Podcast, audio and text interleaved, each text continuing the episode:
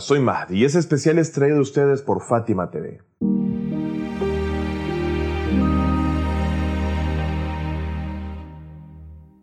En este curso tenemos la intención de examinar las razones del levantamiento del Imam al-Hussein.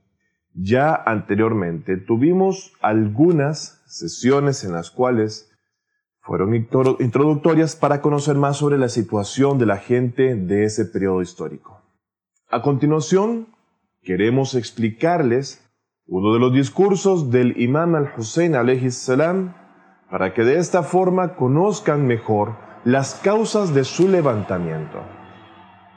En los videos anteriores examinamos los pilares necesarios para el éxito de cualquier revolución y luego dividimos a la gente de esa época en tres grupos.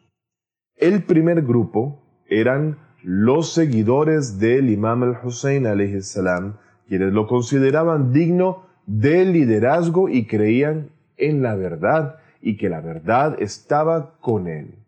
Decían que el imam tenía la razón y que se, a la vez se mantuvieron firmes en la misma teoría o creencia que tenían hasta el final. Y estas personas fueron pocas y encontraron el martirio junto con el imam al-Hussein en Karbala. El segundo grupo estaba formado por personas que estaban junto con la misma creencia de que el imam al-Hussein, la pasea con él, tenía la verdad en sus manos, pero eran personas inestables que no perseveraban en lo que creían y se retiraban del camino de la verdad por su codicia o por lo mundanal o por temor a perder algo de lo que tenían ganado, llegando entonces a estar en ese momento crucial en el mismo camino del sistema gobernante corrupto. Por supuesto, sabían que el imam al-Hussein tenía razón y que merecía liderar a la comunidad islámica y a la sociedad en general. También conocían la corrupción de Muawiyah y de Yazid, por supuesto, pero vieron que si querían resistir, su vida mundanal sería dañada. Es por eso que no ayudaron al imam al-Hussein y luego se arrepintieron como el grupo de los Tawabin o los arrepentidos que hemos ya anteriormente hablado sobre ellos en videos anteriores. Algunas de estas personas que eran más cobardes y codiciosas que otras, incluso se enfrentaron al imam al-Hussein para obtener una recompensa y se unieron al ejército de Yazid. Los dos primeros grupos eran iraquíes, es decir, gente de Basra o Basora, Kufa, entre otros lugares. El tercer grupo fue la gente de Sham, un grupo que no confiaba y no creía en el imam al-Hussein a cambio, confiaban sí en Muawiyah y estaban en el mismo camino que él.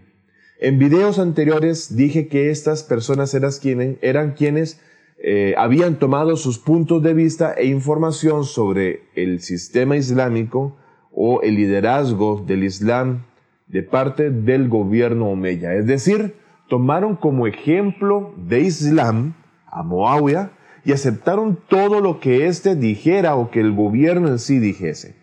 Habían obtenido toda la información que tenían en su conocimiento de los Omeyas y del gobierno de Moawia.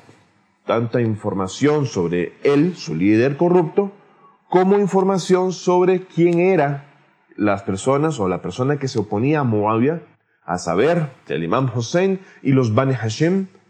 Por lo tanto, teniendo una visión muy paralizada de los eventos y la realidad, es que tomaron las decisiones que tomaron. Lo más peligroso era que el conocimiento que tenían sobre el Islam era obtenido del gobierno mismo y no a través de la revelación, es decir, el profeta Muhammad o a través de los compañeros del profeta del Islam. Entonces, todo lo que aprendieron sobre Islam era parte de un sistema corrupto y deseoso de tergiversar la misión divina del último mensajero de Dios con el objetivo de hacer desaparecer al Islam de la tierra por siempre y de manera completa. Por ejemplo, Muawiyah era conocido como uno de los escritores de la revelación, cosa que no era cierta. Muawiyah fue un incrédulo hasta la conquista de la Meca por parte de los musulmanes. Y él por temor y por formar de forma falsa y bajo la coacción, dijo que creía en el Islam.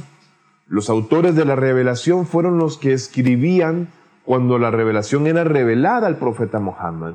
Y es así como Muawiyah se presentó a sí mismo ante el pueblo del Sham, o antiguo Siria o Levante. A pesar de que Muawiyah era uno de los miembros del grupo de los que eran conocidos como Tolaka o los emancipados. ¿Y sabes tú quiénes eran los Tolaka o emancipados? Los Tolaka era un grupo de los Quraysh y enemigos del profeta Muhammad, la paz con él y su familia, que recibieron amnistía por parte del profeta después de la conquista de la Meca. Abu Sufyan y Muawiyah eran uno de esos miembros y de los más destacados, por cierto, de los Tolaka. En la batalla de Sifin, en la que participó Muawiyah, el imam Ali salam caracterizó a los Tolaka como personas que siempre lucharon en contra del Islam, pero que se convirtieron a el Islam de mala gana y con, intenciones muy, muy turbias. Durante su cautiverio en Sham, la señora Zainab se refirió a Yazid como hijo de Tulaka. Algunos historiadores se refieren a los Bani Omeya como Hezbollah Tulaka o el partido de los emancipados. Ahora, vayamos un poco más allá. ¿Conoces tú a la madre de Muawiyah, la madre de Muawiyah era Hind, la hija de Utba. Fue quien ordenó que se mutilara el cuerpo de Hamza, el tío del profeta, esa misma que luego mordió y se comió el hígado de Hamza con el más calcinante odio y se hizo conocida como Hind, la devoradora de hígados. Este suceso tan horrible y triste sucedió en la batalla de Uhud los infieles de la Meca querían venganza tras la derrota en la batalla de Badr. Y Hind, la madre de Muawiyah, durante la batalla de Uhud, ofreció libertad y tesoros a uno de los esclavos presentes en esa guerra, que se llamaba Vashi, para que pudiera matar al tío del profeta Hamza, a sabiendas del impacto que eso traería al mensajero de Dios. Poco después del martirio del tío del profeta, ella no estaba satisfecha abriendo el cuerpo de Hamza, quien recién había martirizado y aún este caliente, sacó el hígado del cuerpo del tío del profeta y lo mordió, devorando en el momento su hígado, con rabia demoníaca. En el siguiente video profundizaré más sobre este suceso y quiénes eran los padres de Moabia. Hasta pronto. Fátima TV, saberes que iluminan el alma.